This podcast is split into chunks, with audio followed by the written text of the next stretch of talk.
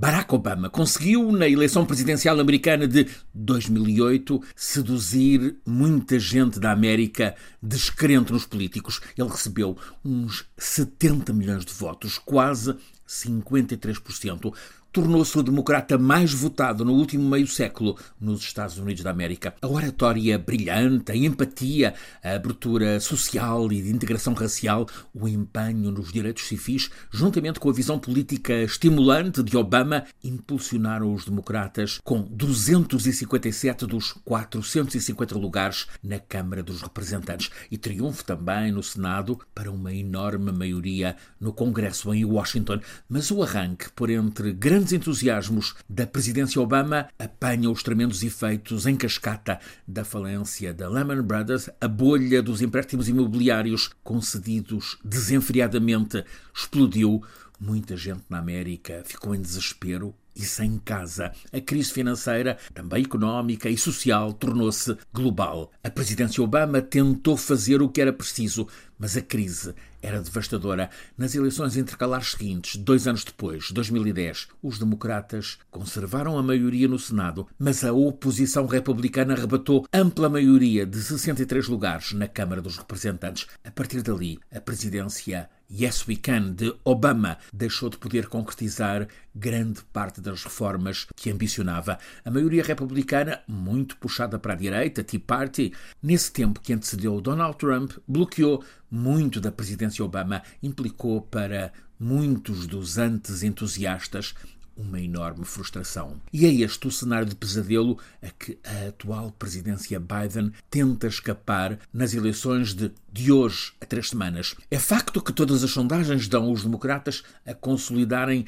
a maioria, que agora é tangencial, no Senado, mas na Câmara dos Representantes há probabilidade de a maioria passar a ser republicana. Portanto, muro político para a presidência do democrata Biden, é facto que há seis meses o cenário era de alta probabilidade de maioria republicana. Mas no pico do verão, há escassos dois, três meses, a presidência Biden fez passar legislação que insuflou uma vaga de confiança. A inflação até parecia estar a ser domada. O vigor na defesa do controlo de armas após mais um massacre numa escola, a defesa do direito ao aborto posto em causa pelo Supremo Tribunal e até o empenho na defesa da democracia sob ameaça deu energia aos democratas. Os dois grandes partidos voltaram a estar ombro a ombro, até com possibilidade de revalidação da maioria democrata na Câmara dos Representantes. Mas neste último mês as coisas complicaram-se para Biden.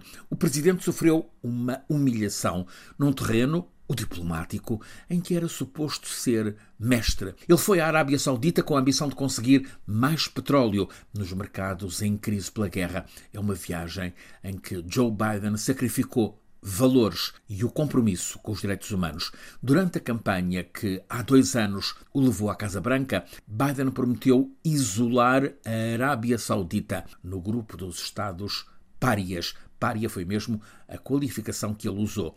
Isto por o líder de facto deste reino do deserto e do petróleo, MBS, Mohammed bin Salman, estar responsabilizado como mandante do cruel assassinato do jornalista Jamal Khashoggi, esquartejado no consulado saudita em Istambul. Biden, pressionado pela inflação desenfreada e pelo petróleo demasiado caro, cedeu. Foi à Arábia Saudita, reuniu-se com MBS. É facto que não lhe apertou a mão, refugiou-se naquele choque de punhos que a Covid pôs de moda. Pediu-lhe aumento da produção de crude para baixa de preços do petróleo. Mas na ocasião, MBS nada prometeu. Primeira desfeita para Biden. Depois, ainda pior, MBS juntou-se a Putin para decidir a baixa de produção, menos 2 milhões de barris por dia que está a disparar o preço do petróleo. É uma humilhação para o experiente Biden a um mês de completar 80 anos de idade. Mas o que mais deixa mal Biden perante o eleitorado americano é o que este mais cultiva carteira. A inflação interanual está em máximos de quatro décadas. 8,3%. As hipotecas para compra de casa estão com taxa de 6,8% nos empréstimos a 30 anos. Consequência.